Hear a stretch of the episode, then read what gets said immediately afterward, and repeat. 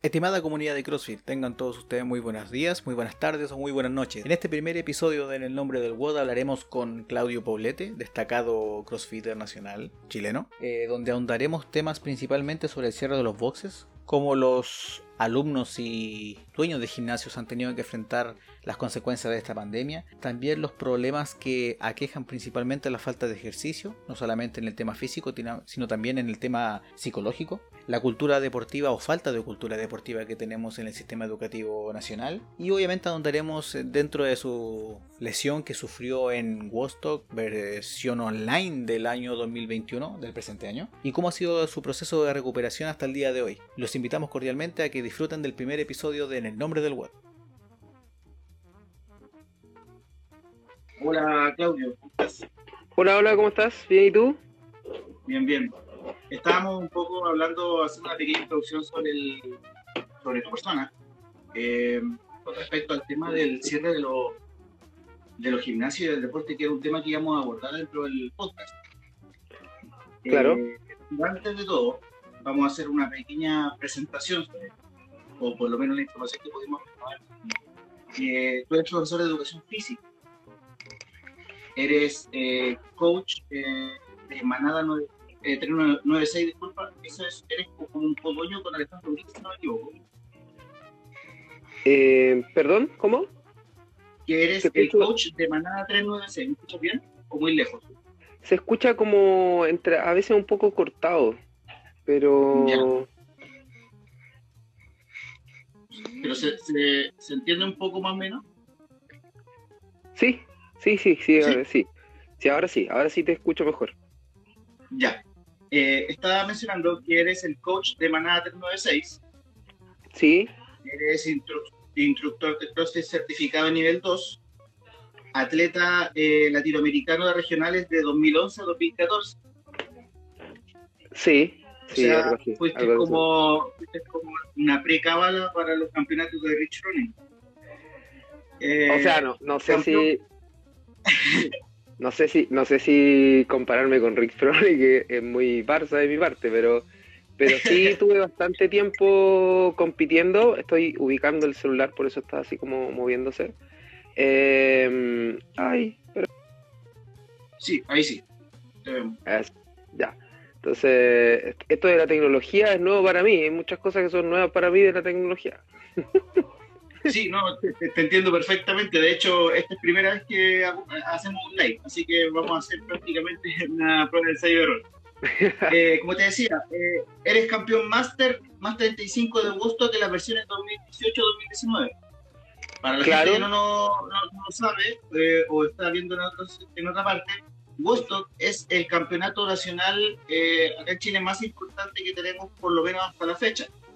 Claro. Eh, también, eh, bueno, vamos a conversar de algunos temas que habíamos pre, pre, propuesto. uno de los temas también es el cierre de los gimnasios, que lo estaba hablando anteriormente. El cierre de los gimnasios principalmente, como lo veníamos conversando, pasa a ser un problema no solamente de, de económico para los dueños de los boxes, sino que también pasa a ser un, un tema que contradictoriamente afecta a la salud de los, de, de, los chilenos que practican deporte, pero también es de donde viene la referencia en la prohibición de, lo, de la práctica deportiva en general. O sea, por lo que yo tengo memoria, eh, todo este tema partió por un, por un, un, contagio que hubo en un box en, en Chillán. Y de ahí claro. donde se tomó la referencia de decir, eh, esto ya, el, el deporte de, donde genera un cierto contacto, una cierta cercanía va a generar un problema y tenemos que cerrar los gimnasios y, y, y muchas consecuencias que vinieron detrás de eso eh, no se midieron. No sé sí, qué piensas respecto de eso. Bueno, haciendo un poquito como un, un resumen de lo que dijiste, sí, eh, al principio, sobre mi presentación, sí, para los que no me conocen, eh, tengo 38 años actualmente, eh, conocí CrossFit a los 25, 25, 26, digamos, estaba cumpliendo 26. Y claro, desde ahí empecé a practicar en CrossFit Santiago y bueno, todo muy arcaico al principio. Saltábamos sobre troncos, eh, teníamos la, la, estructura fuera en la calle, con la gente como chocando, todo. Muy, muy, interesante ese proceso. Y claro, ahí fue el primer campeonato nacional, lo que era antes los Juegos CrossFit Santiago, después el primer encuentro nacional, después fuimos a los regionales, claro, de los regionales eh, latinoamericanos, que son como actualmente las semifinales, eh, que es lo mismo pero con otro nombre, como es el mismo perro pero con otro con otro chaleco. Como los sancionales que los sancionales, exactamente. eso, los, también fueron los sancionales en su momento.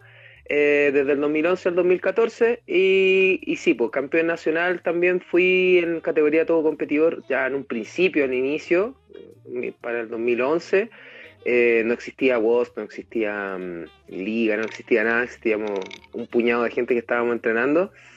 Y luego se masificó un poco más y claro, actualmente, em, después de muchos años, en Master 35 salí campeón en 2018, en tanto en la versión latinoamericana como en la versión em, como en la versión eh, nacional y después al siguiente año también salió campeón nacional nuevamente y así se, ha llevado todo esto. Em, y claro, eh, mi box es Maná 396 que lo tengo con mi socio. Maná tiene 8 años ya, un gran orgullo, es como, como un hijo para nosotros, un hijo más. Em, y ha estado súper, y es súper interesante todo el proceso que, que ha pasado. Eh, y claro, como tú dijiste, Em, e, en esta época de la pandemia fue un, desastre, un desastre. O sea, em, tuvimos que cerrar como muchos centros deportivos y eso finalmente no económicamente nos pegó súper mal. De hecho, nosotros tenemos una historia que básicamente no tenemos, eh, eh, justo nos pilló en, el cambio de mes, porque el cierre fue el 16 de marzo del 2020, del año pasado, y eh, en la cuenta teníamos cero. en, la, cuenta de nosotros teníamos cero porque justo habíamos hecho una inversión y todo. Y tuvimos que, tuvimos que reinventarnos de una u otra forma, hacer clases presenciales, perdón, eh, clases online, desestimando todas las presenciales, empezar a generar eh, planificaciones en línea con, la gente y, un trabajo que finalmente hizo que el, que el box pudiera de una u otra forma repuntar y mantenerse eh, en el tiempo. Y claro, y eso claramente también atentó contra la salud de, nuestros alumnos, que, la gente quiera o no decirlo, si no estás entrenando, hay mucha gente que no, no le gusta entrenar en línea, en el formato de las clases online, porque no es lo mismo, porque mucha gente va por el contacto con otras personas también, porque lo sienten diferente por la cercanía del mismo entrenador. Que, finalmente son muchas las variables que hacen que la persona no vaya. Em, una de las más importantes el tema también de la motivación y la disciplina que puede tener la gente. Y eso atenta directamente contra la salud de, de la gente. O sea, si no entrenas, tu cuerpo se va deteriorando, aunque tú no lo vayas viendo, va paulatinamente desgastándose, se va paulatinamente eh, bajando sus niveles hormonales positivos, aumentando los negativos, y, terminas sin darte cuenta al cabo de dos o tres meses con una condición física em, deplorable o muy por debajo por lo que tenías antes. Súmale eso, el nivel de estrés, ah, el nivel de frustración que puede llegar a tener la gente, eh, es todo un caldo de cultivo para que la gente no se mantenga saludable finalmente. Fue, fue, es, terrible eso, porque mm, la gente muchas veces no lo ve. Y, muchas veces no lo ve hasta que pasan cosas como que eh, los estudios que salieron y que dijeron que la, vacunación era mucho más eficiente en gente activa, que el COVID hacía menos estrago en personas que tuvieran un entrenamiento deportivo previo. Finalmente hay muchas cosas que la gente no ve hasta que ya es demasiado tarde. Claro, o sea, ese es el gran problema que, se manifestó, que es de dónde venía la referencia, de dónde venía el cierre y de dónde venía la, supuesta recomendación de, prácticamente prohibir la actividad física. Como tú dices muy bien, el ir a un, eh, en este caso nosotros, el, el, box, eh, eh, es prácticamente una terapia. O sea, hay gente que ha salido muchas veces, e incluso hasta por psicólogo ha sido recomendado la práctica de actividad deportiva, no por un tema físico de salud física, sino que aporta mucho un tema de, de sociabilidad también, como dices tú, de participar en los boxes con otras personas, la motivación que muchas veces, muchas veces se confunde con, la, con la competitividad de estar con el del lado y, ganarle en cuanto a los tiempos, repeticiones, pero eso yo creo que al final y al cabo pasa como un segundo plano, es la, la capacidad de, autoestima que uno tiene, de ver que es capaz de hacer algo que hace un tiempo atrás cuando va ingresando o cuando vio eh, marca eh, de otros watts, eh, lo vio mejorándose. Y al fin y al cabo eso genera liberación de, de endorfinas que al fin y al cabo te hace feliz. O sea, que mucha gente no, no, ha criticado, como en todo, todo caso que no se conoce o se desconoce, al cabo, el decir, ¿cómo puede ser que, a mí, muchas veces me lo han dicho, ¿cómo puede ser que tú practiques esto terminando prácticamente en el suelo? O sea, es algo que prácticamente no deberías hacer porque puedes pasar daño, sí, como todo puede ser. Pero al fin y al cabo, lo que tú dices, la ventaja de ir a un box, de tener un instructor calificado, que, te enseñe un movimiento seguro dentro de tus capacidades para después ir aumentándola, es al fin y al cabo el, la ventaja y la gran eh, marca que tiene ir a un, box de CrossFit. Eh, bajo estos movimientos que sí pueden ser complicados, o sea, hemos visto levantadores de pesas posiciones, eh, también ciertas competencias, también que eso también lo vamos a conversar un poquito más adelante en tu caso, pero es terapéutico, o sea, es una gran ventaja practicar deporte, porque no solamente se ve lo, solamente se ve lo superficial, que es el aspecto físico, dicen, ah, yo voy al gimnasio, que marcado, que mucho más muscular. Pero dentro de todo esto, ese camino que se va avanzando es, muy importante el tema psicológico. El estar encerrado, que te haya encerrado tu lugar de terapia, por decirlo. Mucha gente evita ir al psicólogo para ir a un terapeuta. Te lo cerraron. Y, y no pensaron, y no pensaron también en que fuera de que un box es prácticamente un, un, área de comunidad, te cerraron un negocio, te cerraron tu fuente laboral. Quizá hay muchos que, o sea, es yo creo que el que tiene un box de CrossFit es su fuente laboral y mucha inversión. Si se te rompen los discos, tienes que comprar otro. No es algo que, que diga, ah, esto puede durarme 5 o 6 años. Eh, las barras no son baratas. Entonces, es una inversión súper grande que tiene que ir recondicionando cada vez más seguido a medida que van más alumnos. Claro, o sea, ahí se desprenden dos cosas. Se desprenden dos cosas. Primero es que claro, cierran tu fuente laboral, centro deportivo, independiente del que sea, sea un box de CrossFit, un, centro de yoga, un centro de, fitness em, o de lo que sea en realidad, eh, es la fuente laboral de muchas personas.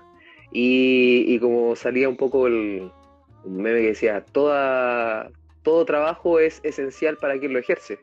Y es verdad, entonces ahí tienes dos problemas. Por una parte, deja a la persona, a la comunidad, sin una un lugar donde ir a entrenarse y mejorar su condición física y por otro lado también estás dejando sin trabajo a gente, o sea, es malo por donde tú lo mires.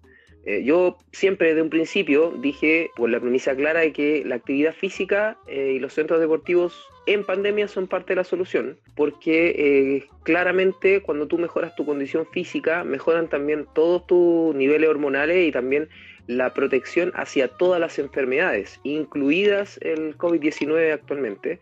Y claramente em, es una cosa que no se vio desde un principio. Como tú dijiste, tuvo un problema, ¿cierto?, en, un gimnasio de Chillán, inmediatamente se tomó como chivo expiatorio, inmediatamente para demonizar a todos los centros deportivos, en un momento en que los contagios masivos, incluidos los malls, eh, fueron caóticos los primeros días, los primeros meses. Em, sin embargo, el, rubro de, los gimnasios, de los centros deportivos en sí, eh, fue demasiado tiempo castigado. Y eso, personalmente, eh, creo, y me hago cargo de lo que voy a decir, es que la em, prioridad económica fue por muy sobre la prioridad de salud. O sea, si la prioridad de salud hubiera estado muy clara, eh, claramente, junto con la llegada de las vacunas, ¿cierto? La integración de medidas de higienización permanente en los lugares, también se hubiera dado prioridad a los centros deportivos como eh, centros de salud y no como centros de entretención, que son como lo que es considerado actualmente. Entonces, eso por todos lados fue malo, o sea, la gente que se quedó sin sus centros deportivos para entrenar, nosotros que nos quedamos sin nuestra fuente laboral y todo el estrés eh, y frustración que nos generó a lo largo del tiempo, o sea, tenés que pensar que en un principio nadie sabía cuánto tiempo iba a ser, o sea, estamos hablando de marzo del año pasado y terminamos pudiendo abrir algunos con cierta, cosa, con mucha restricción en realidad en octubre aproximadamente del año pasado. O sea, pasaron cerca, cerca de 8 o 9 meses eh, en los cuales muchos no pudimos trabajar. Hay gente que no pudo trabajar en el rubro de los centros deportivos, de los gimnasios y todo, eh, por más de un año. O sea, en Concepción eh, estuvieron más de un año cerrados, sin posibilidades. Creo que abrieron una semana en febrero o en enero y tuvieron que volver a cerrar. ¿Qué, qué negocio, qué negocio puede sobrevivir? Ya pasando al, al tema del negocio en sí, ¿qué negocio puede sobrevivir con un año cerradas sus puertas. Entonces, muchos tuvieron que cerrar sus puertas definitivamente y es una tristeza, porque hay gente que puso todos los cojones que tenía, o sea, puso todo, todo en, todo lo que tenía por su fuente laboral. Sin embargo, eh, no fueron, no fuimos considerado hasta hace un par de semanas, un mes creo, no, sé bien la fecha, cuando se cambió la descripción del formato y eh, del, plan paso a paso, que dio la posibilidad de que pudiéramos trabajar. Eh, entonces, muchos, muchos tuvieron que trabajar en forma clandestina, incluso, eh, yo conozco de varios casos, y, y sabes que, si bien está mal el que trabajen en forma clandestina, es como a muchos no les quedó otra, porque era eso o morirse de hambre. Entonces te pones en la disyuntiva de quién es más malo, que me saquen una multa, arriesgarme a que me saquen una multa o que me cierren, o eh, vivir, comer. Entonces, Em, ahí ya pasamos a otro lado porque en el fondo, claro, la gente que va a los centros deportivos, que es muy triste que hayan perdido su, su, lugar de centro de entrenamiento y que hayan reducido su capacidad física, eh, yo lo veo con mis alumnos cuando recién volvieron y los que están volviendo ahora, cómo perdieron mucha capacidad física, que es una tristeza. Pasamos a que los dueños de centros deportivos nos vimos debatidos entre vivir o morir, por decirlo de alguna forma. O sea, o cerrar nuestras puertas o eh, reinventarnos, o eh, comer, ¿cacha? Lo que estoy diciendo, o sea, llegar a comer, o sea, no saber qué tienes para comer dentro de la semana, porque no tienes ningún ingreso. Entonces, súper mala la, determinación de, no considerar la actividad física eh, y con todos, todos, todos, todos los problemas que eso trajo. O sea, dentro de esto, de este año y fracción de pandemia, eh, subimos nuestros niveles de obesidad sobre el 300%. O sea, estamos hablando de un país que ya era gordo, que ahora es más gordo. la, como tú mencionabas, ¿cierto? La salud mental eh, empeoró en más del 50%. O sea, y no es que nosotros tuviéramos una gran eh, salud mental. O sea, Chile es uno de los países con niveles de estrés y depresión más altos del mundo. Casi tan altos como los países desarrollados, teniendo problemas de países desarrollados siendo subdesarrollados, imagínate. Y, y aún así aumentamos nuestros niveles de, de, insalubridad mental, por decirlo de alguna forma. ¿Por qué? Porque los centros deportivos, porque el encierro, porque no nos dan más posibilidades que eh, ver noticias, si es que solamente tienes televisión abierta, donde todo era pésimo, todo era pesimista y no se veía ninguna luz. Y, la actividad física, que es uno de los condicionantes para mejorar todos los niveles de salud física y mental, también estábamos cerrados. Entonces, y lo peor de todo es de dónde venía la referencia. O sea, por el motivo, como te refiero, es, que el Ministerio de Salud ha dicho, ¿sabes qué? Eh, uno de los principales eh, métodos de activación del cuerpo y mejora de la, de la actividad física y la mejora física y psicológica, eh, la vamos a cerrar. Sí. Y, vamos, y vamos a dejarlo prácticamente a la, a la venia de cada persona y ahí pero mira, cómo lo Pero mira, o sea, estamos hablando de un país que puso optativo la educación física para tercero y cuarto medio. Estuvo por años diciendo que querían sacar la educación física de la enseñanza media para darle prioridad a, los, eh, a, las materias que sí sirven. Estamos pensando de un país en el cual desde el modelo educacional está pensado para la masa de que la actividad física no es importante. o sea, imagínate, redujeron la hora, yo lo veo de mi área, yo soy profesor, o sea, estudié pedagogía en educación física, y trabajé por años en colegio, trabajé en colegio, en centros deportivos, y veía cómo, cómo la, la, mayoría de los colegios no le dan prioridad a la educación física ni a la actividad física en los deportes. O sea, eh, hubo una, una mm, modificación, ¿cierto? Y la famosa reforma educacional, que venía a aumentar las horas eh, no lectivas, por lo tanto, las horas en las cuales los alumnos podían practicar o arte o deportes o alguna cosa. ¿Y en qué se transformó? Más horas de matemática, más horas de lenguaje. Yo tuve castellano, ahora el lenguaje. Tuvimos castellano, no te preocupes. Tuvimos castellano, exactamente. castellano. ahora el lenguaje. Ahora el lenguaje. Eh, y, de ciencia. En eso se tradujo esta gran reforma educacional que lo que venía a hacer era disminuir la carga y eh, disminuir la carga em, académica de los niños porque se supone que no se iban a llevar tareas para la casa, lo que totalmente fue un desastre, más en un país que está acostumbrado a que el que más trabaja o el que se ve que más trabaja es el que más hace, o sea, estamos en, estamos equivocando la norma. Entonces, desde ahí ya partimos mal. Y de ahí para arriba, o sea, las políticas deportivas, las políticas de, de salud y calidad de vida en Chile tampoco son buenas. O sea, son horribles, son terribles. Ahora con lo que pasó, por ejemplo, en los Juegos Olímpicos, como agarrándome un poco de eso, eh, muchos, muchos quejándose de que la actividad física, o sea, de que no trajimos medallas, de que Chile no trajeron medallas, fueron a pasear, de que no, y, yo hago la contrapregunta, ¿cuántos de los que están reclamando se paran todos los días a entrenar? O sea,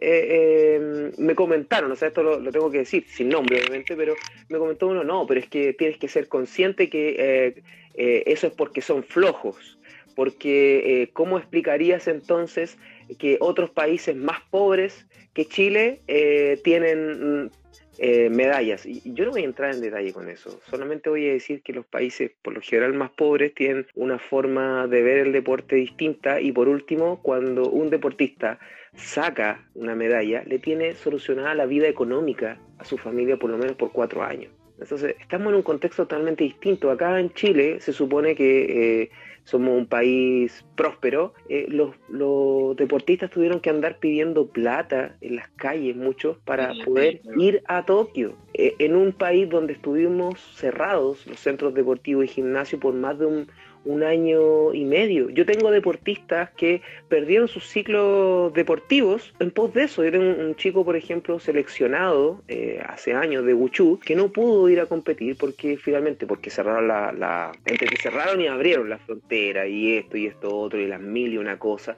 Pero una de las cosas más importantes es que esta persona no logró hacer su preparación física adecuada porque el centro deportivo, o sea, yo, que yo le hacía la preparación física, estaba cerrado y yo no podía arriesgarme a que fuera y le pasaron una multa. Entonces él perdió todo eso porque no tenía ni el espacio para entrenar su disciplina, porque eh, en Guchu necesita mucho espacio para, para practicar, eh, y tampoco tenía la implementación adecuada. Entonces, después él, él perdió prácticamente un año y medio de preparación.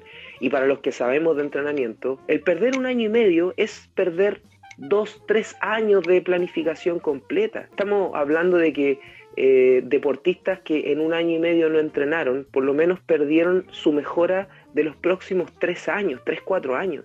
Entonces, cuando uno piensa que estamos en un país que no pone como prioridad ni la actividad física ni el deporte, es difícil creer que están colocando la salud por sobre los intereses económicos, por mucho que se diga otra cosa. ¿sí? Es como una cosa es lo que dices tú y otra cosa es cómo tus actos hablan por ti. Claro, o sea, y de hecho, justo con lo que dices, eh, tuvimos atletas en estado por entrenar. Entonces, el nivel cultural deportivo que tenemos es totalmente eh, malo. O sea, no tenemos esa cultura de, que mucha gente o la mayoría de los chilenos no salimos del fútbol. O sea, olvídate. Pero y ojo, la preparación física que tienes que tener detrás el fútbol es, muy buen deporte, ¿ya? Yo no lo practico en realidad y siempre bromeo de que si CrossFit fuera fácil sería, se llamaría fútbol. Siempre bromeo con eso, ¿ya? Pero es solo una broma. El deporte en sí es hermoso. Todos los deportes son hermosos en, su, su, forma. Pero fíjate bien que los que solo ven fútbol ven fútbol, el 90%, 80% solo ven fútbol, no practican fútbol. Se dicen futbolistas o futboleros y no son capaces de pararse ir a entrenar fútbol dos o tres veces a la semana. Algunos de ellos solamente juegan un partido el domingo con una cerveza en la mano y, a la media, y, un asado, a la media hora ya están rajas, con todo el problema fisiológico que trae eso, porque siguen siendo deportistas de fin de semana y en vez de hacerles bien eso, lo que hacen es maltratar su cuerpo, incluso algunos se pueden hasta morir y ellos no lo saben y se dicen futbolistas, se dicen deportistas, pero en realidad esas personas no comprenden lo que realmente es el deporte en la vida de los deportistas a, nivel olímpico, a nivel de los que vivimos del deporte, los que competimos en deporte, del deporte que sea, yo me incluyo, yo compito en esto y competí en otras disciplinas deportivas, la entrega, la disciplina, el compromiso y los recursos que tienes que destinar para el deporte no son poca cosa, no son poca cosa. Entonces, mucha de la gente, incluido la gente del eh, gobierno, o sea, de abajo para arriba y de arriba para abajo, ¿cierto? De todos, de nosotros hacia arriba y de arriba hacia abajo, eh, no lo valoran, porque están acostumbrados a lo inmediato a lo que es ahora. Es como, ah, son malos. Son malos porque no, porque no rindieron. Mira los otros como, mira los otros como corren y mira los chilenos cómo se quedan atrás. Y es como, viejo, tú sabes todo lo que tuvo que hacer para llegar ahí. Es como darse con una, date con una piedra en los dientes de que llegaron allá. Y siéntete orgulloso de que un compatriota tuyo estuvo representando a Chile en tu nombre. Podría, no sé si por la hora puedo decir algo, pero eh, en tu nombre guatón culeado, está participando por ti, en tu nombre, en nombre de tu país, se sacó la mugre por años, por muchos años, para que tú vengas a, reclamar porque no obtuvo una medalla. Está bien, les fue mal, pero ojo, es lo que pueden hacer. Dieron el 110% con los recursos que tienen actualmente. Y ojo, los recursos que reciben algunos no es poco, no son poco, pero es poco si consideras la cantidad de implementación, recursos y todo lo que se tiene que gastar para que un deportista realmente salga a flote. O sea, yo sé el caso de cómo fue, por ejemplo, el caso de, directamente el caso de Tomás González, que es chileno, que es eh, acá en Chile es un caso en un millón, pero en otros países más desarrollados, en el área deportiva, eh, es la vida de todos los deportistas. O sea, él salió de una selección de más de 8.000 niños. Imagínate, Hace muchos años atrás, cuando vino un entrenador ruso, eh, seleccionó, preseleccionó 8.000 niños, de los cuales llegaron mucho menos, ponte tú 4.000, 2.000, no sé.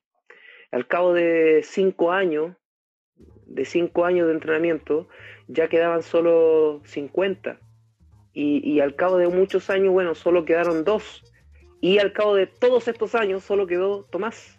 Entonces, si fuéramos capaces de hacer eso mismo, de tener esa cultura deportiva, y de tener esa cultura deportiva asociada a la actividad física y la salud, probablemente ni siquiera estaríamos con tantos problemas ahora eh, debido a esta pandemia actual de COVID, ¿cierto?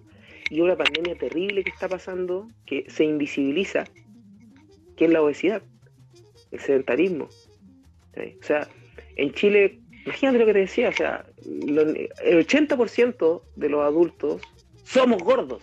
Yo me incluyo porque ahora no estoy entrenando mucho, pero en realidad... Echamos la culpa del estrés. La culpa. No, eh, estoy entrenando menos, estoy entrenando menos por, lo de la lesión, obviamente, lo estoy usando para recuperarme, pero, pero a lo que voy es que, imagínate, en un país, eh, eh, en este, en este país, todos hablan del COVID, que está bien, vino a revolucionar todo el mundo, pero ¿quién se preocupa de la obesidad? O sea, si trataran al COVID, o sea, si trataran a la obesidad como están tratando el COVID, probablemente en dos, cuatro, cinco años ya no habría un, tales niveles de obesidad en, Chile. Y en el mundo, probablemente. Si se le diera tanto hincapié. ¿Ah?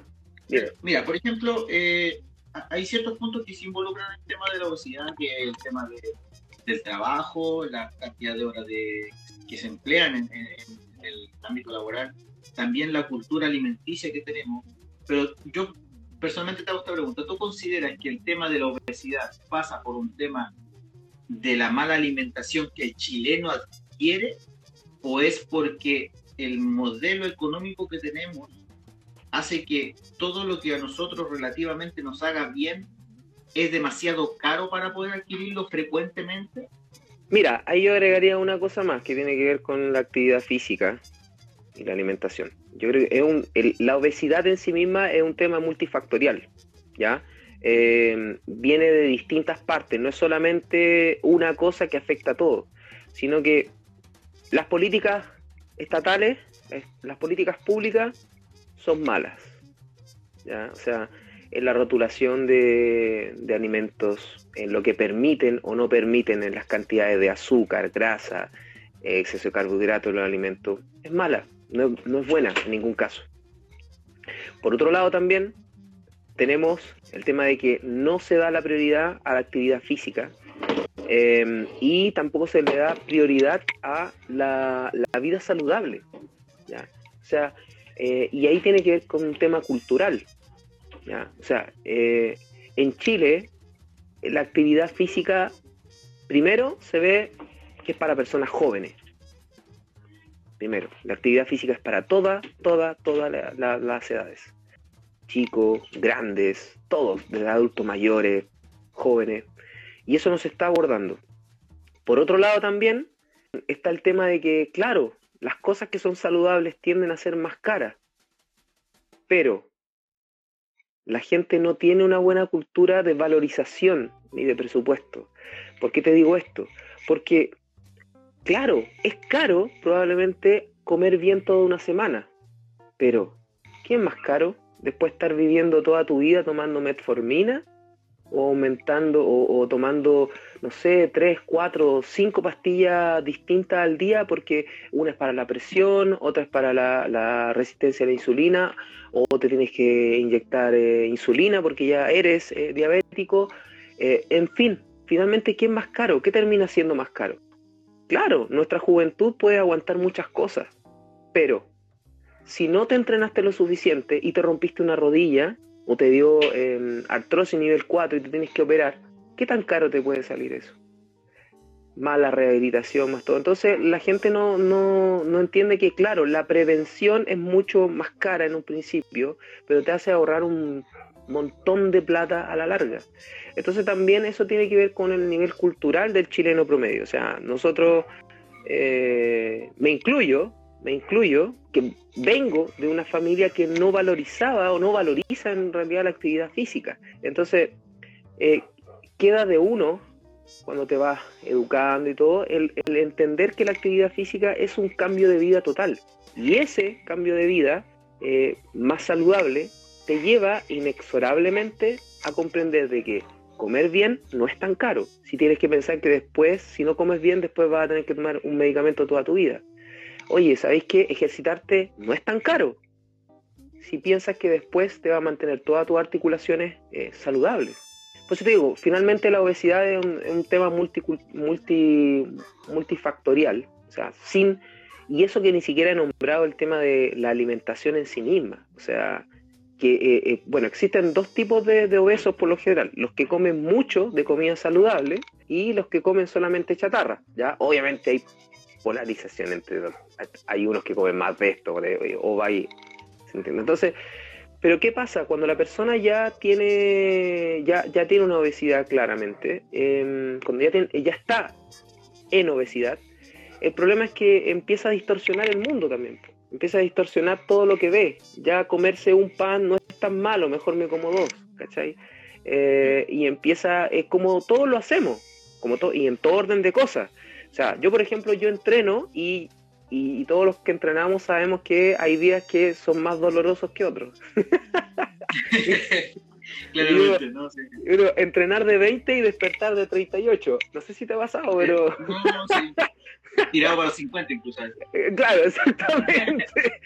en mi caso siempre voy cambiando a medida que voy aumentando mi edad, ¿cachai? Entonces, ah, claro, no eh, eso me pasa no te Claro, es como, no, oh, hoy día lo di todo, ay, mañana no me puedo mover. De hecho, ayer estoy muy contento porque, te debo contarlo, hice una sentadilla con 152 kilos y no hacía hace muchas semanas debido a la, lesión. Obviamente sin brazo, entonces tengo que poner el brazo, tengo que poner el brazo en stand-by y, como acomodarme con ayudante atrás y todo. Obviamente con seguridad. No lo hagan si no saben cómo hacerlo. Consulten con un coach. Con un coach, sí, con un entrenador que sepa lo que está haciendo. Y, el punto es que, y día me duelen las piernas, como si no hubiera hecho nunca sentadillas con peso, imagínate. Entonces, uno va normalizando. A eso mi punto es que tú normalizas, por ejemplo, este tipo de dolor. Entonces, un día, una semana de carga, la semana de carga, la más pesada, ¿cierto?, de la planificación, terminaste con molestias, pero tú lo, lo normalizas, dices, esto es normal, si esto es normal comerme, o sea, eh, que me duele a esto, ¿sí? Entonces, cuando te duele un poquito más, tú decís, ah, es normal, no importa, mañana va a pasar. Entonces, con la alimentación pasa lo mismo. Es como, ay, no pasa nada si me como dos panes hoy día. Mañana me vuelvo a comer uno o mañana no como ninguno. Y así vais normalizando y al cabo de una semana termina siendo que ya no te estás comiendo dos, te estás comiendo tres. Y después de una semana ya no son tres, son cuatro. Y ya pasa tanto tiempo, tantos años, que finalmente la persona no se da cuenta cómo su alimentación excede por creces lo que debería comer realmente. Entonces... y, al final, esa, educación no, no, no, tienes dónde adquirirla. Y, dónde, y el, peor de todo es que dónde recurres a la información que encuentras en internet, a la pastillita que te ayuda a bajar los 10 kilos en, en 10 días. ¿Mm? Y al fin y al cabo, eh, enfermarse en Chile también es, caro, es carísimo. Y, todo es caro. Por eso te digo, solamente... ¿qué es más caro? Por eso te digo, ¿qué, qué, qué termina siendo más caro? ¿El comer bien por ejemplo, o tomar la pastilla cuando ya estoy frito. ¿Qué es más barato? ¿Entrenar fuerza en sentadilla o después operarte las rodillas? ¿Cachai? Entonces, también es, es, un tema de perspectiva.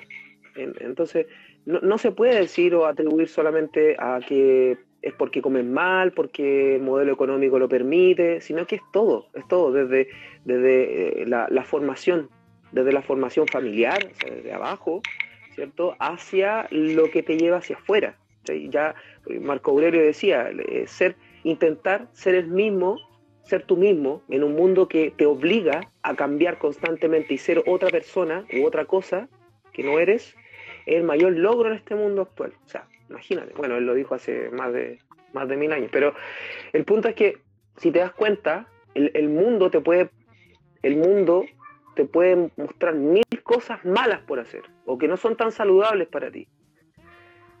Pero si tienes la base, si, si, tu cultura, si la formación, si todo hacia abajo te muestra el, verdadero camino, es mucho más difícil que eh, termines tomando malas decisiones. Puedes hacerlo igual, pero es difícil. O sea, imagínate, por eso te estoy diciendo todo.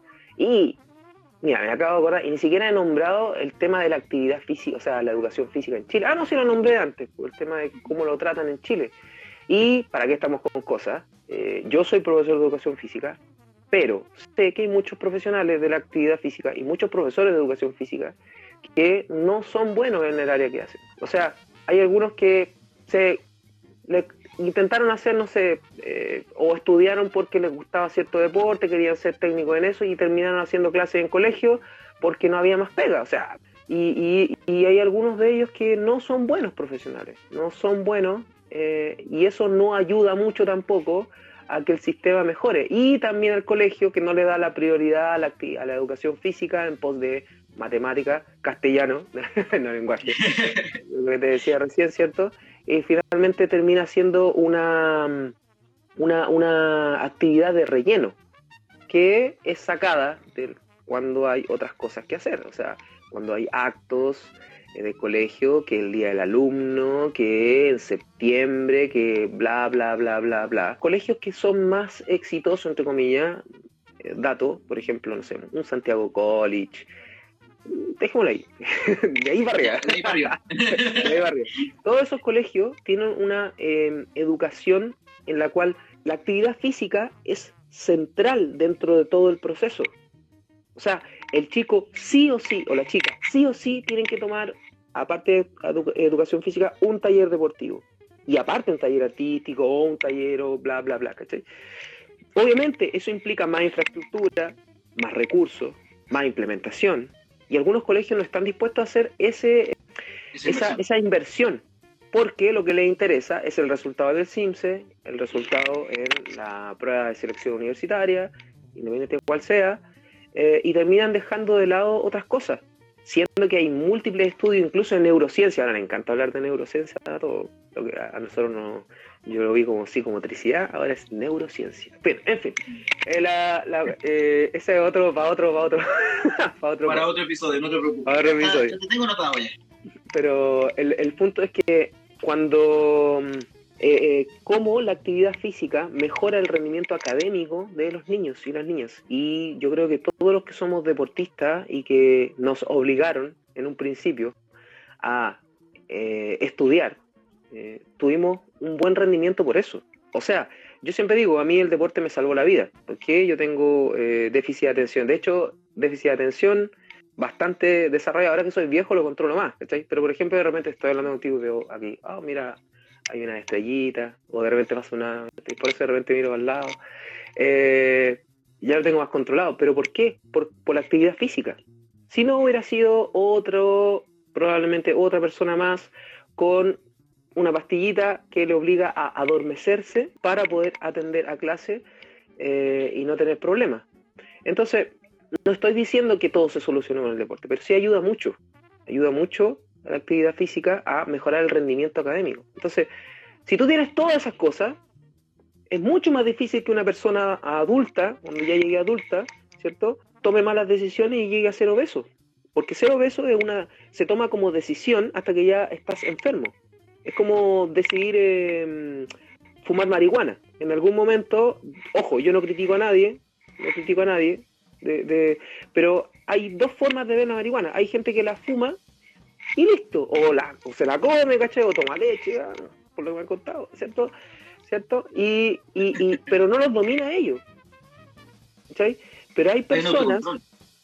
Sí, y hay personas que saben que eh, toman la determinación de usarlo en ocasión de la cuestión. Pero hay gente que no tiene control y terminan eh, siendo consumidos por, eh, por esa droga y por otras más y terminan siendo personas eh, que tomaron malas decisiones que después están enfermos.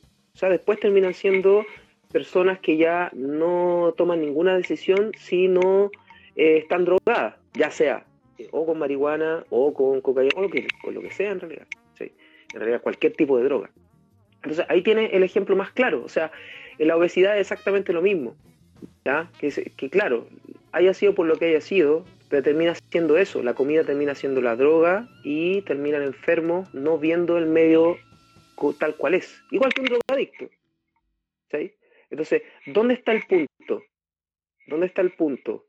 Em, como que es el, ese es el punto del punto. ¿Dónde está el punto en que yo uso la comida para alimentarme, para hacer todo lo que tengo que hacer, ¿cierto? Y cuando se transforma en un sustituto que llena un vacío que tengo por otras cosas esto suena un cliché porque lo, dicen todos, ¿cachai? Pero es verdad. Y es con todo ámbito de cosas. Te puede pasar con, la comida, con las drogas, con el deporte. Hay un tema que se llama Vigorex. Realmente puede pasar. Entonces, entonces, todas estas cosas, todas estas cosas tienen un, fin común, es multifactorial. ¿Cómo lo corriges? Según mi parecer, con educación, educación efectiva. Y la educación efectiva es integral. Integra la actividad física, integra las áreas de conocimiento más duras, obviamente, y también integra incluso la área artística, integra también el área emocional. Y que es por lo que también la actividad física es tan, tan bacán, tan, tan buena, porque la actividad física te permite sacar todas esas emociones, eh, darle un propósito, ser propositivo y, y, termina siendo algo positivo para ti y no negativo. ¿cachai? Obviamente termina siendo un camino de autodescubrimiento que, que, llega a un punto en que tú, como te decía anteriormente, haces cosas que crees que nunca iba a poder hacer. Pero para eso también necesita un, un, método y necesita alguien que te esté asesorando. Alguien que te diga, sí, esta es la buena forma, esta es una forma que no te va a lesionar, esta es la forma más efectiva. El camino quizás no va a ser fácil o no va a ser corto, pero va a ser efectivo. Y al fin y al cabo, ese, el, el camino del autodesarrollo es muy importante dentro del deporte, sobre todo para los que en algún momento aspiran a ser eh, atletas de, élite. Exacto, exacto. Y no, no tan solo para los atletas de élite, ojo, yo siempre le digo a la gente que independiente del, del, objetivo que te plantees en forma deportiva, lo importante es que tengas un objetivo que sea real y válido para ti. Ya, o sea, para mí, por ejemplo, yo le digo a la gente, ¿por qué te gusta tanto CrossFit? Me han dicho. ¿Por qué te gusta tanto? El deporte en general. ¿Por qué te gusta tanto? Porque confluye tres cosas súper importantes para mí. Primero, me permite hacer clases. A mí me encanta hacer clases. Amo hacer clases. ¿ya? Yo no puedo, puedo concebir mi vida sin hacer una clase de actividad física, de educación física, de entrenar a alguien. Me encanta, me encanta. Segundo, puedo competir, porque esta disciplina deportiva da la prioridad de, poder competir. Y tercero, me permite ver el cambio físico, psíquico de la gente que entrena en el box. Y me permite ver el cambio en ambos áreas, en, la gente que quiere entrenar para mejorar su condición física y la gente que quiere mejorar para competir, que son dos mundos distintos, dos compromisos distintos, dos formatos distintos de entrenamiento, pero ambos igual de válidos. Pasando a eso, es como es como es súper interesante ver cómo eh, es tan válido, por ejemplo, que yo gane, que yo saque 100 kilos en arranque, en snatch, para, los que no, saben cuál es el arranque, un tiempo snatch, arranque, para mismo. Em, y los que están en clase y logran su primer snatch con la barra sola. Imagina, él es la misma felicidad, la misma. La diferencia es que el que está obligado a competir, porque se autoobligó en realidad, ¿cierto? nadie le puso la pistola. Exacto, eh, disfruta con ese pus, con ese, con ese punto, con ese paso, con ese, eh, eh, con el llegar más allá y competir y llegar allá. Y el otro disfruta de la misma forma, pero eh, sacando su snatch con la barra sola, ¿cierto? Y demostrándose a sí mismo, ¿cierto? Que fue capaz de hacer algo que antes no era capaz de hacer, como tú acabas de decir, ¿cachai? Entonces es, es, genial, es bacán. Insisto, vuelvo a repetir, me encanta hacer clases, me encanta hacer clases. Sí, sí, me imagino. Tú también fuiste, eh, yo sí, tío, fuiste director deportivo de, o sea, de La Serena. Claro. Yo estuve el año 2018 en competir ahí. De hecho, ahí te conocí. Te conocí al, a Claudio Poblete, el, el más eh, famoso de los crossfitters de, de, la época de los 2010. eh, Claudio, te quiero llevar otro tema. Eh, mira, tenemos, creo que hay una restricción con los lives de Instagram, pero vamos a seguir con la conversación. Eh, ¿Mm? Tuve en el World 3 de, de Woodstock 2021, ¿Sí? en el etapa en que tuviste que hacer cinco repeticiones máximas de overhead squat, en la etapa finales, sufriste una lesión. Sí. Que es la que te tiene hasta ahora. Déjame ver, me la voy a dar de médico, dar el diagnóstico que, tú diste en un, live que hiciste. Tuviste un, corte, tuviste un corte de dos ligamentos mediales. Sí. Y esta palabra, te, juro que tuve que escucharlo dos veces para entender si es que realmente estás escuchando, que es una desinserción del tríceps y una desinserción del flexor de, los de los brazos. De los dedos. Que es la que le da movilidad a los dedos. Sí. Claudio Bolete, vamos a hacer un pequeño resumen. Vos tres, cinco repeticiones máximas de overhead squat en las áreas finales. ¿Qué pasó? ¿Qué salió mal? Suena así feo como fue. Sí, eh, sí nada, está, como te digo, me faltaba esa prueba, bueno, y la, la prueba sorpresa, como te dije, porque había hecho todos los WOD para el domingo estar con mi familia y todo. Y, nada, mira, hice la prueba, probé con 102 kilos, 225 libras, para lo que no. Después eh, hice 107 kilos, 235 libras, y me fue bien. Ya, entonces fui a 111 kilos, que son 245, e hice cuatro repeticiones, y en la quinta repetición, cuando estoy abajo, siento el clac en el codo, fuerte.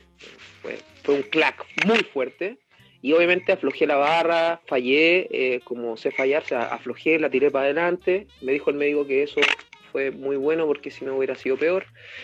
La lesión, quizás arriesgando una fractura, entonces fue bueno eso.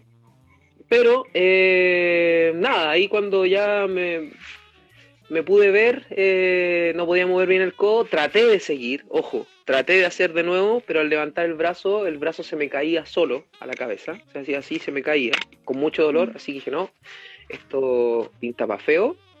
Así que como pude, fui a ver a, a Chirofit, fui, fui donde Chirofit y donde Galo para que me revisara porque él tiene un ecógrafo y todo. Y bueno, él me dijo, él, él fue el primero que me dijo que probablemente algo anduviera mal.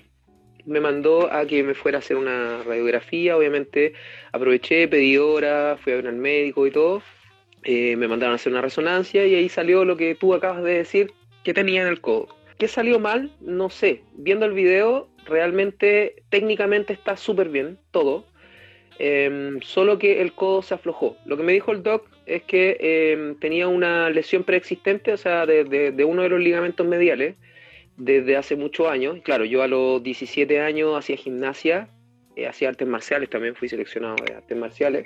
Resulta que ahí yo me lesioné el codo eh, ahí tuve una, una, una E15 de codo, me mandaron a usar un cabestrillo cuatro semanas y tenía 17 años. Convengamos en que no, no era muy consciente del daño que podía generarme.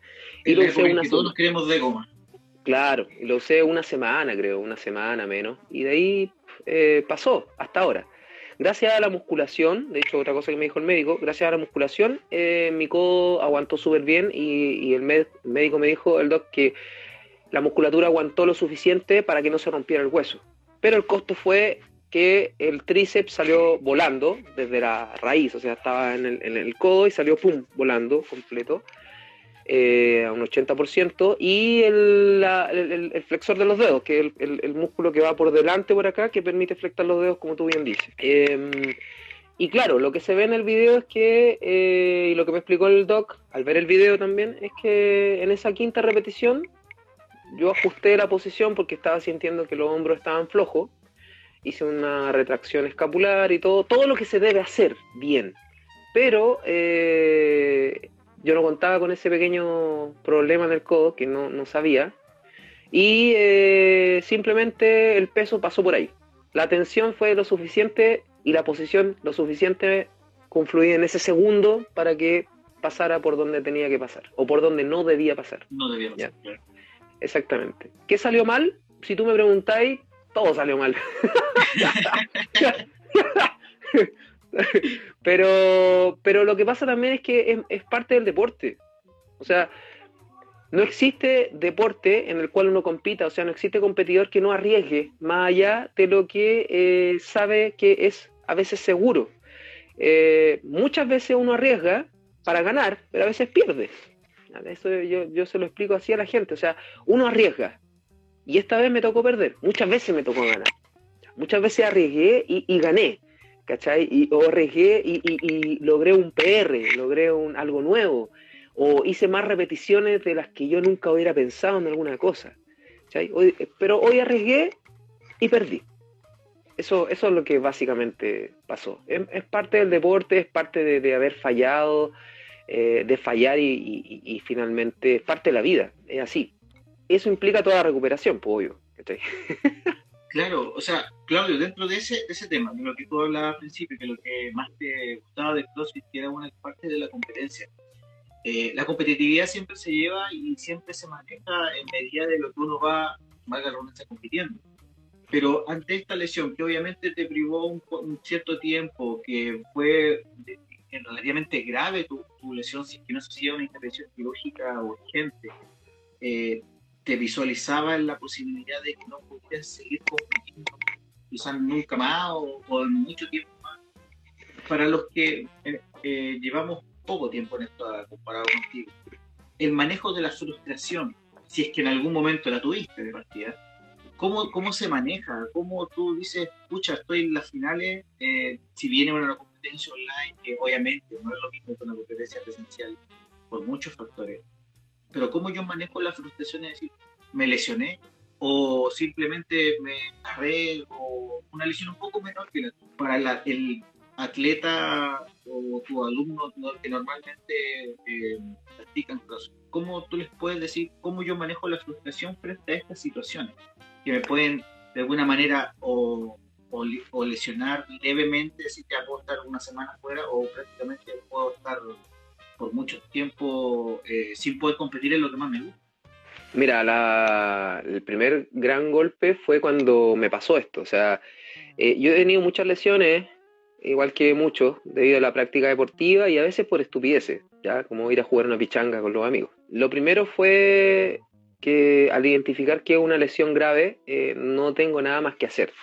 O sea, En ese momento, si bien me sentí mal, me sentí frustrado porque no iba a poder seguir compitiendo, inmediatamente eh, cambié la emoción por algo más propositivo. O sea, en el fondo es como, ¿qué hago para salir de esto? O sea, ya sé que estoy mal, ya sé que quedó la escoba. Ahora necesito saber qué es para saber cuánto tiempo me va a tomar recuperarme. Ni siquiera saber eh, un estimativo, porque puede, ser más todavía. Eh, entonces como que por ese lado me tranquilicé inmediatamente. Fue como, ok, no puedo seguir, no tengo nada más que hacer. En ese momento de, la lesión, hubiera sido otra cosa, quizá hubiera sido eh, más difícil trabajar eh, el tema, porque si hubiera sido, no sé, un E15 leve o hubiera sido, no sé, un golpe, a lo mejor me hubiera esforzado por seguir y hubiera sido quizás más frustrante todavía al darme cuenta que no podía eh, hacerlo al 100% o como quería hacerlo. Aquí simplemente se me cortó literalmente la posibilidad de seguir con un web, de seguir con las pruebas. Entonces fue como, ¿qué hago? Nada. Simplemente, como te digo, ver qué puedo hacer para saber qué es y solucionarlo lo más pronto posible. El manejo de la frustración que tengo con eso igual está derivado de la práctica deportiva, si te das cuenta. O sea, eh, el hecho de ser paciente, de ser constante, de ser disciplinado, te da también otra perspectiva con respecto a, lo que son el manejo de las lesiones en sí mismas, ¿ya? Porque es como, no es la primera vez que me enfrento a una lesión, no es la primera vez que me enfrento a un periodo de recuperación largo, lo único que cada, cada vez que pasa es distinto. Es distinto debido a la lesión, debido a la zona que se lesionó y debido también a, cómo esté pasando otro aspecto de tu día en ese momento. Sí tengo sentimientos encontrados todavía. De hecho, cuando me pasó, yo no pude ver el video para analizarlo como en una semana, más o menos. No lo podía ver. Literalmente me, destrozaba eh, viendo, tratando de ver el video. No podía. No podía. Empezaba a, a sudar frío, a tiritar. Me daba miedo. Sí, todos sentimos miedo. El miedo es natural, es normal. Em, y sentía miedo, no, no, y dije, filo, será después. Hasta que ya pude verlo, ahora ya lo he visto, analizado. Me voy a hacer un póster. Póster con la No, mentira, no voy a hacer un póster, pero, pero, pero sí ya pude ser capaz de verlo, analizarlo, ver eh, cómo fue todo, eh, qué falló, qué no falló, y, y, ver también qué puedo hacer más adelante con eso, con esa información de, de, esa, de esa lesión porque el sistema falló, o sea, o sea, mi cuerpo falló. Pero ahora, más que frustración, es, sentir la, necesidad de hacer algo por eso, lo que te decía recién. O sea, es como, es como tomarlo como cualquier proceso deportivo nuevo. Estoy aquí y necesito llegar acá. Entonces, ¿cómo dibujo y planeo el camino para llegar de A a B? Y que ese camino de A a B sea positivo para mi lesión y para mí. Eh, entonces, eh, sí, siento frustración por lo que pasó, porque obviamente eh, me retrasa, me quita todos los objetivos deportivos que tengo a corto plazo, pero también me da otra perspectiva, porque es como, ok, tengo que rediseñar todo el proceso nuevamente para avanzar. Eh, y ahí no hay mucho, mucho de, frustración, por lo menos frustración en el, proceso, porque ahora es todo mejora. estoy en el fondo. O estuve en el fondo hace un mes cuando me operaron. Ahora estoy saliendo del fondo. Eh, y, verlo desde ese punto de vista ayuda mucho.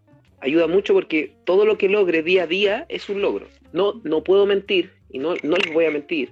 Que el proceso ya está siendo difícil en algunos días. Algunos días es más fácil que otros, pero igual como cualquier entrenamiento. O sea, hay días que levantas el mundo y te crees el dueño del mundo y hay días que son malos días de entrenamiento y que no querías hacer nada y que hasta la barra te pesa. Acá es lo mismo, solo que ah, con una lesión.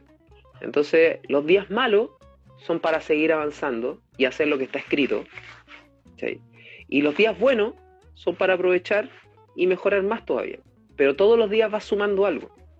Entonces no, hay cabida, no hay cabida como, ¿cómo decirlo?, para la autocompasión. La frustración es buena, sí, si la sabes manejar.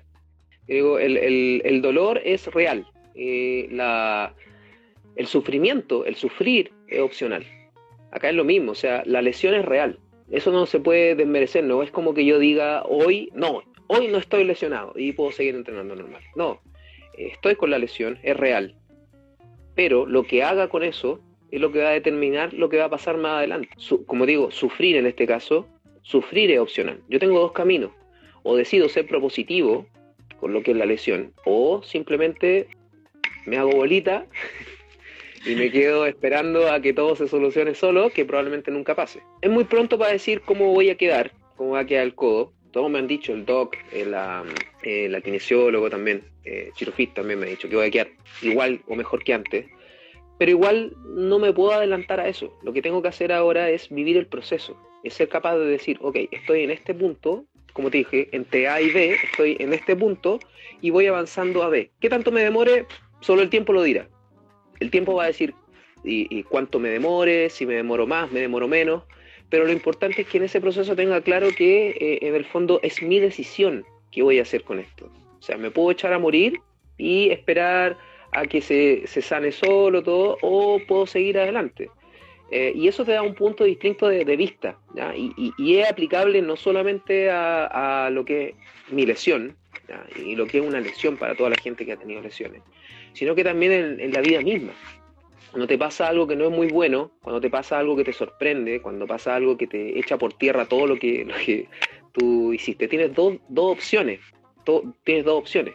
O te echas a morir, ¿cierto? O sea, dejas que el sufrimiento te gane, o eres positivo, propositivo con tu vida y empiezas a saber qué haces con esa información y transformas lo que era un, eh, un abismo tremendo en un obstáculo que tienes que pasar, ¿no? Esto es un obstáculo a mí. Así como fue, no sé, tener una lesión de rodilla a los 15, 17 años, como lo fue, como lo es una tendinitis, como lo es, no sé, ser asmático, como lo es una enfermedad grave, es un obstáculo que te viene a enseñar algo y que te ayuda también a replantear cuál es lo que quieres hacer con lo que, con lo que te está pasando. Revisar todo el proceso, revisar, eh, reiniciar un proceso, aprender en el proceso, todo, todo, todo, todo es eh, algo positivo para, para ti, ¿sí? Para mí, en este caso. Eh, bueno, lo veníamos conversando hace un ratito atrás. Claro, tuviste que hacer una intervención quirúrgica y como todo en Chile, nada de parar. Tu intervención salió muy carita, no sé, no voy a preguntarlo tampoco. Pero eh, eh, creo que es el principal pilar de, CrossFit o lo que CrossFit como organización intenta eh, promover, que es el tema de la comunidad. Durante una cierta semana se dio mucho la cooperación de muchos atletas. Fue, fue tremendo eso. Sí, la fue tremendo. Presente dentro de los que principalmente fueron propulsores de, de, la posibilidad de recolectar eh, lo necesario para tu intervención eh, fue Rodrigo Valenzuela. Rodrigo Valenzuela, un destacado deportista, es chileno. O sea, aunque tenga un acento, es chileno. Eso hay que reconocerlo. Eh, putea como argentino, pero es chileno. Entonces, de la recuperación en sí, no la recuperación física, cómo Rodrigo eh, apoyó, qué, apoyó, qué aportó en ti eh, el, que Rodrigo Valenzuela estuviera al lado tuyo durante este proceso que tuviste de lesión y obviamente el verlo eh, moviéndose por el tema de, la recaudación de fondos para la operación? no, no me aportó nada, es un chuche. No. no, no, no, no. No, yo tengo que agradecer a, a Venezuela, eh, un saludo muy grande a Rodrigo. Sí, no, no, sí, grande. Esperemos que lo eh, podamos entrevistar luego. Eh, o sea, nosotros, nosotros, nosotros con Ron nos conocemos ya desde 2012, somos grandes amigos, de hecho nos decimos de cariño hermano, él me dice hermano, yo le digo hermano. Y, y nada, o sea, hay grandes personas a las cuales les tengo que agradecer, muchas, o sea, si la agradecer a todas se me van a quedar afuera igual, porque tengo una mente de pollo. Pero por ejemplo, está Rodrigo, está mi esposa, que de un principio me aportaron, está Félix también, que Félix Toreo, que no, está acá también, también me, ayudó desde un punto de vista más eh, emocional, también mi familia, mi hermano, mi hermana, todo, o sea, la comunidad del box, mi socio, Alejandro eh, Brito, también, eh, todos, todos, todos, Felipe también que está ahí, la gente que entreno, todos, todos, todos me ayudaron. Y, fueron un pilar fundamental. O sea, yo cuando supe que me tenía que, operar, eh, mi primera reacción fue, no hago ni una mierda, nada, no me opero, a la cresta con esto, no le puedo pedir nada a nadie. Eh, esta weá me la hice solito y chao nomás. Y cuando tenga la posibilidad de, de, operarme lo haré. Entonces llego a mi casa, ya había hablado con, un amigo que, que Félix, Em, que no es muy con Putin, así que ni tampoco de redes sociales, así que probablemente no vea esto, pero eh, está ahí también. Em, le dije a, Carla, mi, esposa, y también le dije a Rodrigo, mi hermano. Y, y les dije que no me iba a operar, que a la mierda todos. Bueno, a Félix lo mandé a la punta del cerro porque justo me llamó cuando me habían dicho que no, que me tenía que operar y estaba mandando a todo el mundo al carajo. Estaba pensando que era mejor opción tirarme del piso 25. Yo vivo en un edificio, piso 25 y chao. Eh, pero que no tenía esa opción porque tenía a mi, a mi hija, a mi familia, de todo. Y justo me llamó, entonces lo mandé a la punta del cerro. Grande amigo, después eh, me llamó igual como si no hubiera pasado nada entendiendo que estaba en un proceso bastante doloroso. Y mi esposa y Rodrigo inmediatamente me dijeron, ya loco, tenéis que operarte y vamos a juntar la, la plata y la weá. Y le dije, no tengo la plata, sorry, no, le voy a pedir nada a nadie. Y, en un momento, eh, Carla y Rodrigo, los dos me dijeron, como, mira, ya tenemos Carla por un lado y Rodrigo por otro. Y los dos me dijeron, mira, ya tenemos organizado esto y ya tenemos junto esto. Entonces solo necesitamos que tú nos digas que sí para hacerlo público. Y yo quedé así como, loco, les conté hace una hora. Les conté hace una hora que, que, me dijeron esto y que ya no, no, no. No, es que tú lo entendí, es que lo tenéis que hacer. Lo tenéis que hacer porque... Eh, eh, y yo así como un poco molesto en realidad, porque obviamente está, estaba hecho bolita. Era mi momento de sentirme bolita. Eh, eh, y, y, de repente me hizo clic que me dijeron los dos, bueno, Félix también me dijo, que si iba, iba a echarme a morir o iba a solucionar las cosas como yo lo hago siempre. Entonces como que eso me hizo sentido y de repente fue como, no, pues, yo nunca me he dejado votar por nada, o sea, ¿por qué tengo que, en este momento esto no me puede dejar caer? No, no, no puede dejarme botado en el piso. entonces les tomé la palabra a los dos y dije, ya, veamos qué onda. Aún no convencido, ojo. dije, ya, hagamos, hagámoslo, hagámoslo, hagámoslo, ya, hagámoslo. Entonces conseguí hora, fui a ver otro doc, otro, vi tres doctores, el tercero que tiene experiencia deportiva y no, no, sé si tiene Instagram, no sé, no creo que lo vea eh, tampoco. Eh, pero fui a ver al, doc, no, no, a la, a la H. Y ahí me dijeron, no, sí, ok, perfecto. Me dijo, es así, así, tanto el costo posible, posible, ojo.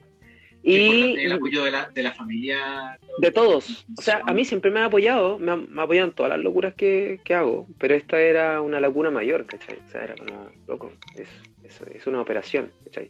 Es difícil, complicado.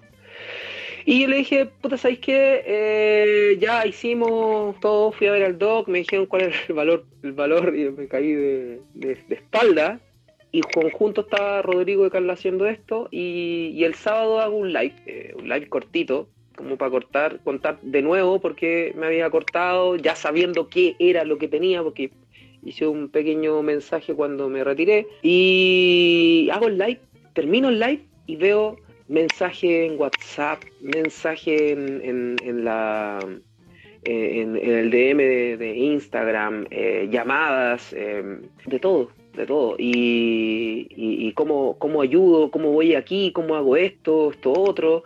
Y ahí lo empecé a derivar eh, y ahí Rodrigo y, Carla se hicieron cargo de todo. Entonces, eh, ¿por qué yo me tenía que...? Y los dos me dijeron, tú te tienes que preocupar de encontrar un buen doc, de, de evaluar bien la posibilidad, de ver bien las cosas. Nosotros nos preocupamos de lo otro. O sea, en ese momento me sentí súper, ultra, mega apoyado por, por ellos dos.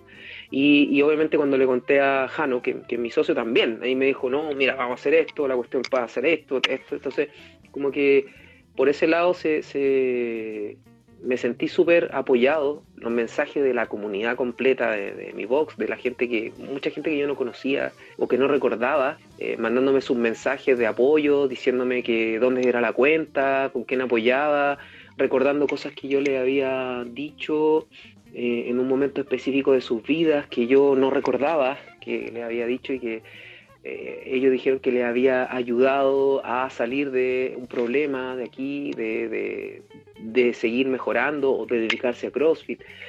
Fue todo muy potente, demasiado. De hecho, esos tres días que duró todo esto que te estoy contando, eh, entre, el, entre el, médico, el lanzamiento de todo, fueron tres días que tuve desbordado todos los días. O sea, yo lloraba todos los días, o por felicidad o por frustración.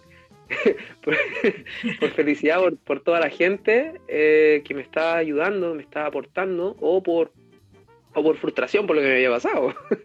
es como... Y nada, ahí los mensajes han sido continuos. Específicamente con Rodrigo fue súper eh, potente el tema de que estuvo ahí diciéndome que no me preocupara, que pasaba esto, que y así sucesivamente. O sea, en ese sentido no, no puedo desmerecer a nadie. Todos, todos, todos me apoyaron de una forma increíble.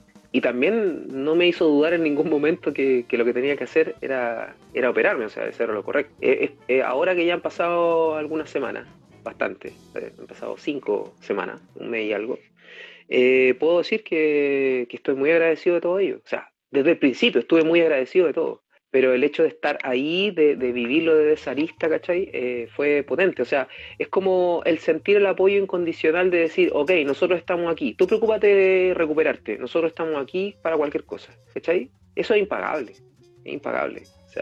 No existe otra cosa más que, el, estar agradecido de todo eso. De, decir, loco, o sea, ya, yo me preocupo de, de, Va a ser días difíciles, sí, lo que te decía antes pero no importa, no importa. Lo importante es que tienes toda una red de apoyo que está ahí para ti. ¿Cachai? Aunque tú no lo creas. Aunque tú pienses que tienes que hacer las cosas solo. Porque la recuperación la tengo que hacer solo. O sea, no solo en el sentido no solo en el, no, no solo en el sentido literal. O sea, porque tengo a kinesiólogo, tengo a chirofil. La recuperación va a depender de lo que tú puedas hacer. Pero el saber, claro, pero, pero el saber que la gente que está ahí y que me apoya en las buenas y en las malas, y específicamente en las malas, que es cuando más falla la gente. Porque todos son tus amigos cuando eres. cuando estás bien, pues, cuando estás ahí arriba. ¿Cachai? Pero muy pocas personas realmente son tus amigos cuando tú le haces falta.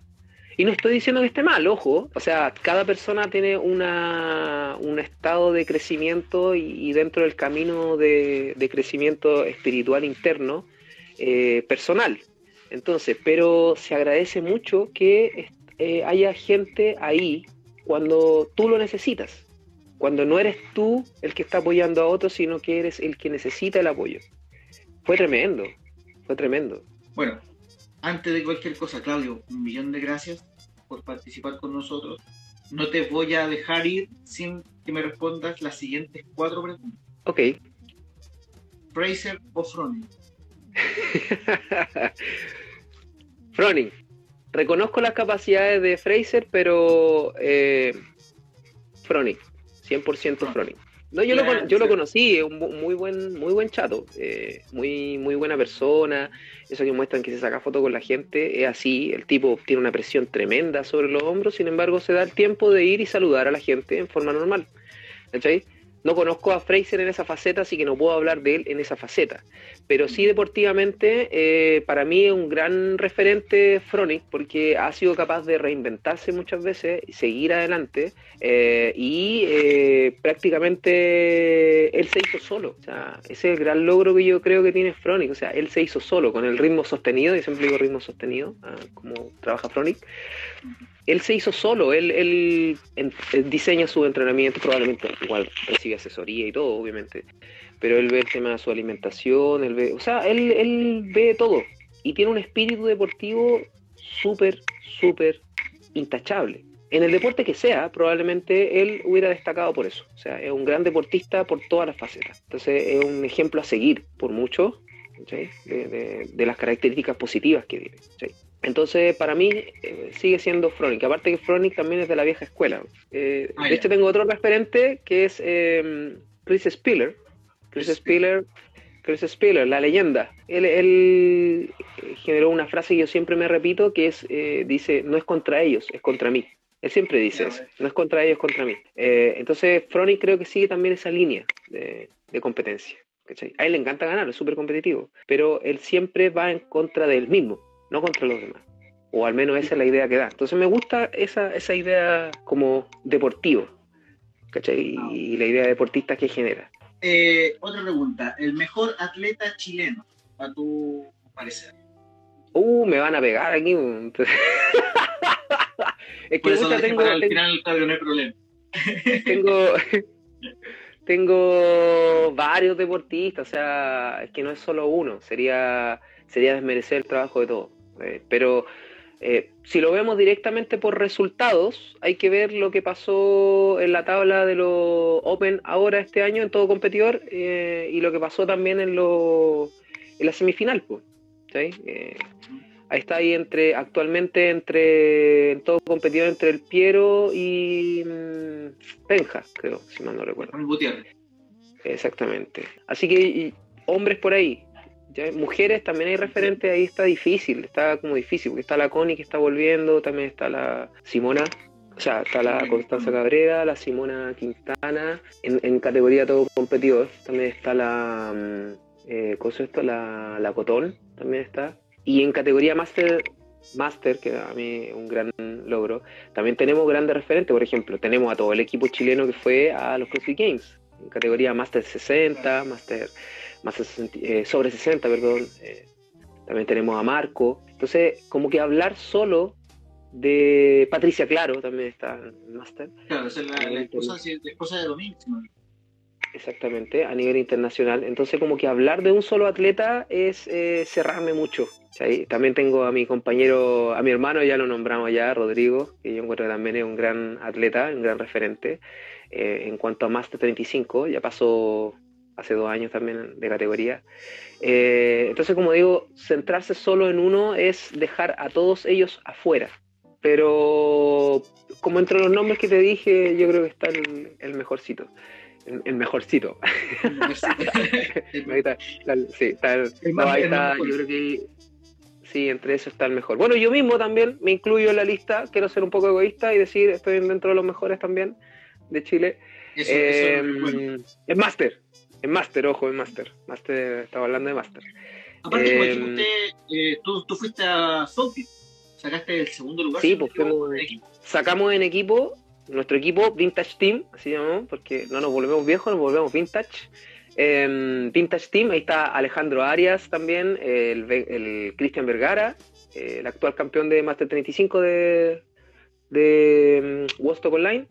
¿Cierto? Em, y Félix, que Félix Toledo, que te digo que, no es muy computín para meterse esto, ellos también pues, son grandes atletas. Por eso te digo, viste, dejar solo a uno o a una eh, es dejar a todo el resto fuera. Em, hay muchos buenos atletas eh, en Chile que incluso podrían eh, potenciarse mucho más si es que la cultura deportiva en Chile fuera mejor. si no hubiéramos estado encerrados durante un año más de un año. Pero eso, o sea, no, me atrevería a dar un nombre solamente. ¿Movimiento favorito? Eh, ring muscle up. o sea, musculadores en anilla, sí, me encantan, mm. me encantan. Debe ser porque mi época de gimnasta, eh, hasta el día de hoy, es algo de lo que más amo. Ese es eh, en, en aire. Y en suelo, caminata invertida. Me encanta la caminata invertida. Tengo esos dos movimientos. Son perfectos para mí. Yo puedo, aunque esté cansado, siempre puedo hacerlo. Eh, me he sacado la mugre, pero lo sigo amando, lo sigo amando, lo sigo amando siempre. Al contrario, el eh, movimiento que más odias. El que más odio. O el que más te oh, hacer. Estoy entre los Devil Press y los, los Man Maker. Pero los Man Maker tienen, tienen la unión de todos los movimientos más odiados por mí. Tiene burpee, tiene flexiones renegado, tiene squat clean, tiene thruster. O sea, yo creo que es el, el man maker. El man maker. ¿Más que el devil press? Sí, porque el devil press siempre hace un burpee, un snatch y listo. Por mucho que pese y cueste, igual lo puede hacer aunque sea de a uno. Pero los man maker. los man makers son complicados. Sí.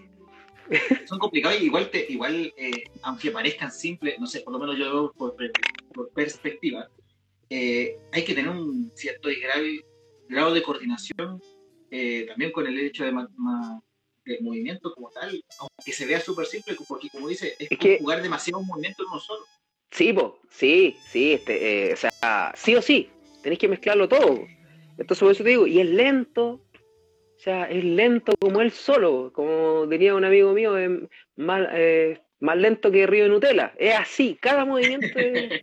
Brandon dice el levantamiento olímpico. Ah, Sí, en el el levantamiento olímpico, ¿cuál sería mi favorito? Bueno, es que ahí no tenéis muchas opciones, pues son dos, es clean and jerk y snatch. Entonces, como Claro. uno va acá y el otro va allá. ¿Cuál sí, cuál no? Claro, sí. eh, me gusta, me gusta más el snatch que el clean and jerk, pero me es más fácil el clean and jerk que el snatch. Eh, Cada uno tiene lo suyo. Así de simple. Se- se- tengo como un amor-odio por, por ambos. Pero si me dieran a elegir, si, si me dieran a, si me dieran a, a elegir, eh, prefiero, mm, prefiero el clean and jerk, por gusto. Mira, Rodrigo dice. Eh, sí, el overhead squat. de- hecho, me encanta el overhead squat, no es tan malo. De hecho, eh, tengo bastante buen peso ahí, pero bueno, a veces pasa. Es como.